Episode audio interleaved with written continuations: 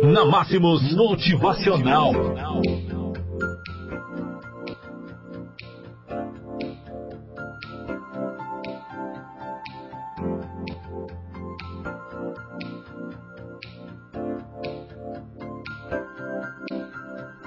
Olá, meus amigos. Quinta-feira, 23 de maio do ano de 2009. São 7 horas e 2 minutos. Neste momento, aqui na Máximos, o nosso motivacional. E a nossa mensagem de hoje vem de encontro com você que está aí nos ouvindo, né? Será que você deve realmente ter um plano B? A partir do momento que você cria um plano B, você admite que não será bem sucedido, de acordo com Elizabeth Holmes.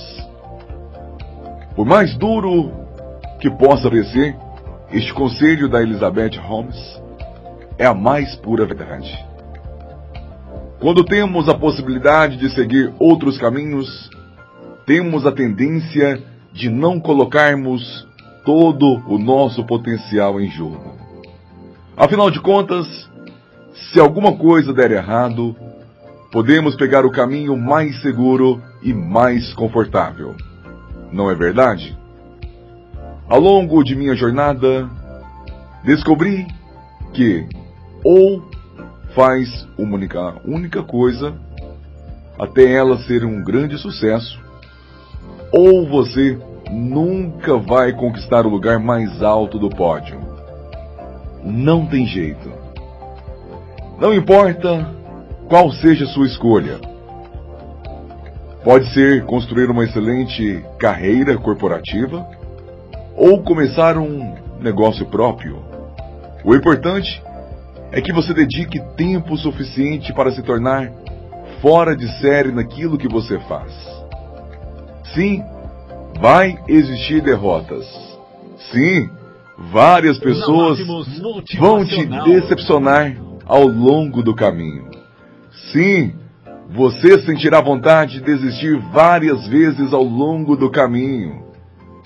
Mas o que vai separar você e o lugar mais alto do pódio será somente a sua tenacidade de seguir em frente a qualquer custo. Quando olhamos para os momentos mais difíceis que virão pela frente, fica muito mais fácil admitir o quão verdadeira é a afirmação de Elizabeth Holmes. Não é verdade?